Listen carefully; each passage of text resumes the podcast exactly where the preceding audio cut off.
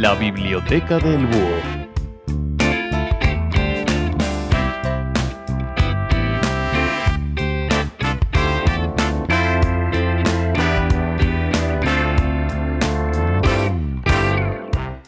Buenas noches, bienvenidos a un nuevo podcast de la Biblioteca del Búho con la realización técnica de Alberto Espinosa y la producción de Yes We Cast. Nos acompañan, como es habitual en estas bibliotecas, Cristina Losada. Buenas noches, Cristina. Buenas noches, Eugenia. Y Pepe García Domínguez. Buenas noches, Pepe. Muy buenas noches. En esta ocasión nos vamos a ocupar del libro de un autor que nuestros oyentes ya conocen, porque además, eh, bueno, ya le hemos dedicado a alguna biblioteca, que es Emilio Gentile.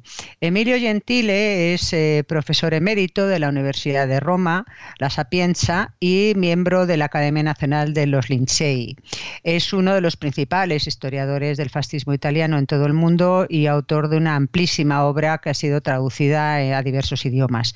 ha recibido diferentes premios, por ejemplo el premio Hans Sigritz de la Universidad de Berna y habitualmente colabora con diferentes medios de comunicación, principalmente italianos. Hoy nos vamos a ocupar de uno de sus libros que lleva por título La mentira del pueblo soberano en la democracia, publicado en 2018 por Alianza Editorial. En este libro, eh, Gentile nos plantea que la sociedad occidental moderna eh, ha considerado que la clave de bóveda del sistema político democrático se basa en esa idea de la soberanía del pueblo. Una idea que fue en los Estados Unidos tras la guerra de secesión cuando se estableció como eh, un concepto de una forma de gobierno calificada como del pueblo, por el pueblo y para el pueblo. Y es una idea que además se ha acabado imponiendo. La obra eh, utiliza el formato de la conversación para explicar cómo vivimos bajo una democracia en la que el pueblo soberano eh, solo cuenta cada cuatro años cuando tiene que eh, introducir la papeleta del voto en favor de un otro partido en los diferentes tipos de elecciones que se celebren. Es decir, Gentile considera que eso que llamamos el pueblo soberano no es más que una comparsa una comparsa que además en muchas ocasiones está eh, mediatizada, manipulada, etcétera, etcétera, y que tan solo interviene en ese momento. Eh, porque para él, en las sociedades modernas, lo que prevalecen son las oligarquías de gobierno y de partido, la corrupción de la clase política, la demagogia de los líderes, la apatía de los ciudadanos, la manipulación de la opinión pública y, en general, la degradación de la cultura política. Eh, bueno, con esta hipnosis que ya acabo de hacer, creo que eh, podemos eh, pensar que este libro aborda muchas cuestiones, eh, creo que todas ellas muy interesantes y sobre todo que están eh, muy al día, porque indudablemente, eh, como decía, el libro se publicó en el año 2018 perdón, y no ha cambiado tanto el panorama ni político ni social de las sociedades como para que pudiéramos pensar que la situación ha mejorado. Cristina, tú has sido nuestra lectora más dedicada al libro de Gentile, con lo cual te cedo la palabra para que bueno, nos plantees eh, en un principio cuáles son las principales cuestiones que vas a abordar y, cómo las aborda Gentile. Bueno, la sinopsis que has hecho ya deja bastante planteado cuál es la temática del libro que, mm, como decías, eh, es un nuevo libro de Gentile en forma de conversación eh, con un interlocutor mm, que inventado, eh, que se supone que es el genio del libro, y que va haciendo preguntas, a veces impertinentes, para tirarle de la lengua al autor. Y bueno y de esa manera pues hacer más digerible pues una serie de reflexiones que de otro modo pues serían pues a lo mejor menos legibles, más pesadas. Es, es un, como, en fin, como formato me parece acertado porque permite eh, que el libro se acerque más a un lector eh, que no, en fin, que no sea un profesional de un em, aficionado al ensayo político y también tiene sus eh, inconvenientes y es que bueno, pues que hay a veces echas en falta eh, una argumentación más sólida. ¿no? Eh, yo no sé si es porque no la hay, eh, a lo mejor Gentile tampoco la tiene, ¿no? Pero bueno, voy un poquito a, las cuestiones. La gran cuestión que se plantea Gentile es, bueno, ¿en democracia el pueblo soberano es siempre soberano? Y la respuesta es no. De hecho, en, italiano, el, original italiano se titula In democrazia il popolo è sempre soberano. Y entre paréntesis, falso. ¿eh? Eh, bueno, eh, para basar esta negación, esta idea, esta negativa de que el pueblo soberano en democracia sea siempre soberano, va a tomar ejemplos de la historia de la democracia a partir de las dos grandes revoluciones, la americana y la francesa, que fueron las primeras en proclamar la soberanía popular.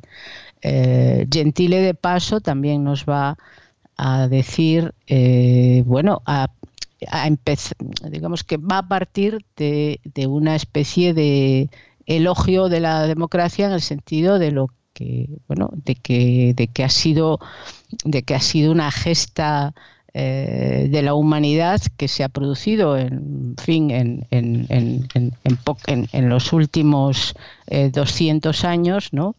y que la democracia eh, en los milenios que lleva la, humanidad eh, funcionando por aquí, pues ha sido algo que ha durado periodos muy breves, ¿no?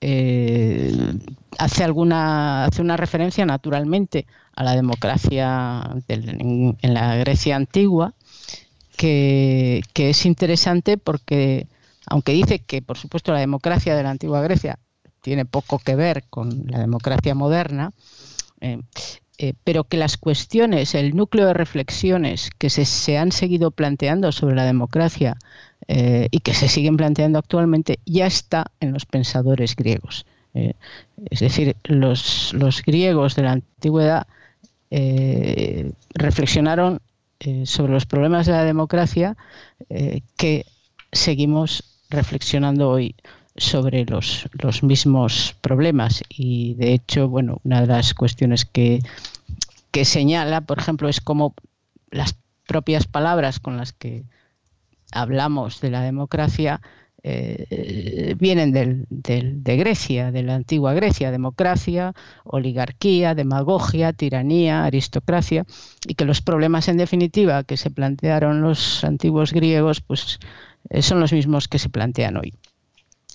Eh, pero yo creo que, bueno, que ahí el, la gran, el gran argumento de Gentile es que el pueblo ha sido desoberanizado, es decir, que el pueblo soberano ya no tiene soberanía, que es, como decías Eugenia tú al principio, mm, se ha reducido a mera comparsa y que lo que tenemos eh, hoy es una democracia que él llama una democracia recitativa, eh, cuyo escenario es el Estado, cuyos actores protagonistas son los gobernantes y eh, donde aparece como comparsa ocasional el pueblo soberano que entra en escena solo en las elecciones.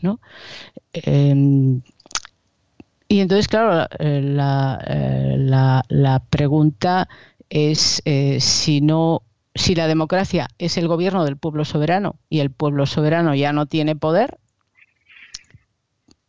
o la democracia deja de existir o se convierte en algo diferente. Bueno, es un poco, este es el razonamiento a lo largo de todo el libro y cuáles son los síntomas de esa desoberanización del pueblo soberano más ampliamente, ¿cuáles son los síntomas de, la enfermedad de la democracia? Pues eh, son síntomas que son bastante usuales y podemos, en fin, se ha hablado de ellos a lo largo de todos estos años, especialmente después de la crisis económica. La desafección, la desconfianza del pueblo soberano en los gobernantes, en las instituciones democráticas y en los partidos, y la propia convicción en el propio pueblo de que ya no es soberano. Em,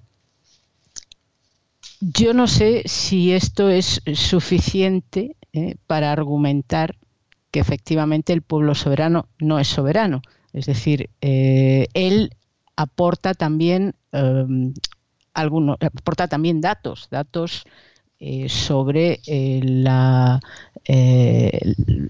sobre la desconfianza en los partidos, la desconfianza en los gobiernos, sobre la baja participación en las elecciones, pero claro, también hay que considerar que todos esos datos y todos esos síntomas eh, están muy relacionados, eh, muy vinculados a la gran crisis económica de 2008. Eh, es decir, yo después de leer el libro, la pregunta que me planteo es, ¿realmente esta situación que está reflejando Gentile es una situación coyuntural y relacionada con la crisis económica o estamos ante una situación sistémica en el sentido de que eh, la mayoría de, o una parte muy importante de los ciudadanos ha perdido eh, la confianza que tuvo en otra época en los gobiernos, en los partidos y en las instituciones democráticas. Yo, te preguntaría, Cristina, ¿Gentile no estará hablando de Italia? cuando hace una crítica general. También. Claro, porque no. también no. Yo creo que sobre todo porque esa, eso que planteabas al principio de la gran corrupción, la demagogia, el, orillamiento del pueblo, unas élites em, que tienen su propia su propia funcionan en un circuito cerrado al margen. Bueno, eso puede ser Italia y se parece bastante a la realidad italiana, pero no sé, eh, Dinamarca no creo que, responda a ese cliché tan, tan pesimista, o los países nórdicos en general, o muchas otras eh, democracias, o Suiza, Suiza, de, en fin, que quizá eh, practica y a veces abusa del referéndum, de la democracia directa. No me parece, no, no parece un país particularmente corrupto, particularmente alejadas las élites del pueblo, etcétera. Si estamos hablando de la democracia de, de la Italia de Berlusconi, y de Telecinco y de las Mamachicho eh, y de la Logia Propaganda 2, igual sí, en fin, eh, igual sí, no, seguramente sí, pero insisto, eso es Italia, eso no es el, colapso de la democracia en todo el mundo. Eso te lo plantearía por un lado y te lo pregunto. Y la segunda cuestión, eh, has dicho un par de veces, el pueblo ya no es soberano. Mi pregunta es, ¿lo ha sido alguna vez? Porque la democracia directa, la democracia es indirecta por definición, el pueblo no gobierna no ha gobernado nunca. Y en una democracia liberal el pueblo no gobierna. eso es otra cosa. Eh, eso sería la democracia directa, o la democracia asamblearia, aquellas cosas que decían el 15M. Pero las democracias liberales se da por sentado que el, sujeto de la soberanía no gobierna. Para eso está el Parlamento y para eso está el Ejecutivo. Bueno, yendo a la segunda parte de esa, a la segunda pregunta, hay una cuestión importante que esta sí que me ha interesado mucho, que plantea Em, que plantea Gentile y es tiene que ver con eso, porque dice el pueblo soberano no existe. Entonces, claro, eh, no existe como pueblo real. ¿eh? Es decir, existen gobernantes y políticos que hablan y actúan en nombre del pueblo soberano, pero el pueblo soberano no existe, es decir, no existe como entidad corpórea, físicamente viva y visible y por eso lo define como un ídolo, en el sentido ídolo de la tribu, ídolo teatri de, de Francis Bacon. Es decir, hay un problema con el cuerpo del pueblo soberano. ¿Eh? Esto, esto que, estoy planteando no es una tontería, esto lo, bueno, le interpela a su ficticio interlocutor precisamente sobre esto, pero ¿qué me estás diciendo? El pueblo soberano no existe, dice, ¿no? pero ¿de qué estamos discutiendo? El cuerpo del pueblo soberano, dice, bueno, la cuestión de cuál es el cuerpo del pueblo ¿eh? ha sido, dice, la cuestión dominante en las luchas eh, que han tenido eh, diferentes movimientos sociales y políticos, o sea, republicanos, monárquicos, liberales, demócratas, socialistas, comunistas, eh, nacionalistas, etcétera, se han enfrentado para dar cuerpo vivo y viviente al pueblo soberano. Es decir, para unos era el proletariado, para otros la pequeña burguesía, para otros la nación, etcétera, etcétera, ¿no? O sea, quién es, eh, cómo se materializa el pueblo soberano, ¿no? Eh, esta, es, una cuestión importante porque efectivamente eh, no existe como entidad corpórea, a diferencia de lo que ocurría con el rey que tenía el, era el soberano por investidura divina, pero materializada la soberanía. Eh, era el cuerpo de la soberanía, era la encarnación de la soberanía y bueno, el rey cuando muere no muere, el rey nunca muere porque hay un sucesor, es decir, eso se transmite, ¿no? Eh, ese, es un, cuerpo que va Mm, o sea, los cuerpos van cambiando, pero la soberanía está corporizada en el rey. La aristocracia, dice también, como las que gobernaron repúblicas como las de Venecia y otras, son otro ejemplo de soberanía materializada, porque existen físicamente, la soberanía existe físicamente en las personas de la aristocracia en sus sucesores, en las familias eh, privilegiadas que formaban parte de ella. ¿no? Sin embargo, la soberanía popular no se puede encarnar en un cuerpo físico. Y al final, en lo, a lo que ha quedado más o menos reducida, o sea, lo que podemos entender como el cuerpo de la soberanía popular es el cuerpo electoral.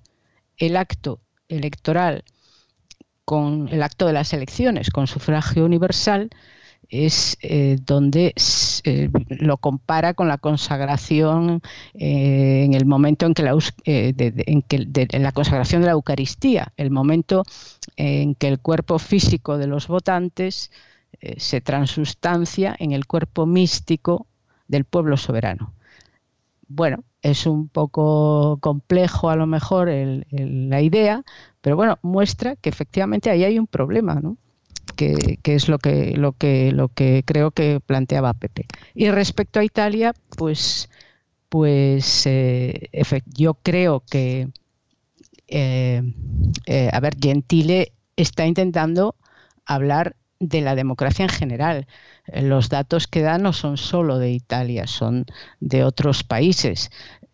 por supuesto, Gentile reconoce y además da los datos de cómo ha ido avanzando la democracia en el mundo. Es decir, hay, eh, desde el año 1900 hasta, hasta el año 1990, que hay ahí 90 años, hay un informe de Freedom House que él eh, detalla donde se ve eh, la diferencia. Es decir, en, pongamos, en 1900 había 55 estados independientes en el mundo y ningún gobierno elegido por sufragio universal en libre competición de partidos. ¿Eh?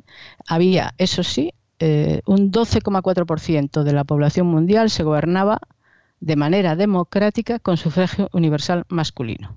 Bien, en 1990 teníamos 192 estados independientes y 120 se gobernaban por sufragio universal. Esos gobiernos eran elegidos por sufragio universal eh, y, bueno, a finales del siglo XX, por tanto, el 39% de la población mundial vivía en sociedades libres, el 25% en sociedades parcialmente libres y el 36% en sociedades sin libertad.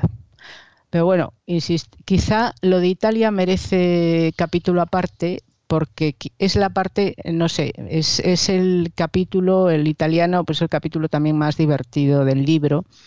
Y yo creo que ahí podemos eh, entrar un pues poco más, aunque insisto en que, bueno, hay, hay alguna otra cosa que contar también sobre sobre esos defectos que ven la democracia y esos síntomas, porque aparte de los que hemos comentado, hay alguno más que creo que tiene interés como, y que tiene que ver con, con, el tema de cómo se han transformado eh, la comunicación política. Vale, eh, perfecto. Solamente una, quiero que me hagas una aclaración. Eh, cuando al principio de tu intervención has hecho referencia a la democracia, a la democracia en Grecia, me imagino que está Gentile está haciendo referencia a la democracia ateniense, ¿no? Fundamentalmente, o sea, sí, en la antigua Grecia, bueno, pues quizá el, la zona, ¿no? La ciudad-estado en la que se implantó realmente un sistema democrático con todas las peculiaridades que podemos eh, citar, eran, fue en Atenas. O sea, me imagino que Gentile está haciendo referencia fundamentalmente al modelo de democracia ateniense, ¿no? Digo, pregunto. Sí, sí, sí, lo está. No, no lo explicita, pero vamos, se entiende que era la democracia ateniense. Él habla de la democracia en la antigua Grecia, pero es, la ateniense definitivamente. Vale, lo digo porque bueno, ya sabemos que, que la, la, época, los sistemas políticos en Atenas fueron fluctuando, ¿vale? Pero que quizá el siglo de la, vamos, la época de la democracia ateniense fue la que le la que provocó mayor esplendor, ¿no? En aquel momento, pero había otras ciudades-estado en las que el régimen, el sistema político no era una democracia. Bueno, hasta aquí entonces esa primera presentación y ah, eh, del tema que nos eh, de los temas que nos has planteado del libro Gentile. Eh, recordamos a nuestros oyentes que en la segunda parte de esta biblioteca del búho Cristina y Pepe, bueno, pues profundizarán en aquellos aspectos que mm, en este libro Gentile se abordan, pero de forma un poco más profusa y que por tanto si están interesados en conocer cómo aborda Gentile las diferentes cuestiones que ya Cristina nos ha ido eh, señalando u otras que a lo mejor Cristina todavía no ha mencionado, eh, deben de hacerse mecenas del búho, porque solamente haciéndose mecenas del búho tendrán acceso a esas segundas partes de la biblioteca y de los podcasts habituales del búho. Y como siempre, Cristina, recordamos muy rápidamente cómo podemos hacernos mecenas del búho. Pues para hacernos mecenas del búho vamos a la plataforma iVox o a la y aplicación iBox, que es donde colgamos nuestros podcasts. Allí en la página que corresponde al búho verán un botón que pone apoyar. Clican ahí o clican en cualquier segunda parte de un podcast. Para ello es conveniente registrarse en la plataforma iBox con un nombre de usuario y hay que disponer de una tarjeta de crédito o débito o de una cuenta PayPal. Para hacerse mecenas del búho hay que aportar desde 1,49 euro al mes hasta los 50 euros al mes. De modo que invitamos a nuestros oyentes, como siempre Eugenia, a que se hagan mecenas del búho porque gracias a su apoyo podemos seguir grabando estos podcasts. Efectivamente, invitados quedan. Pues hasta aquí la primera parte del podcast de la Biblioteca del Búho de hoy.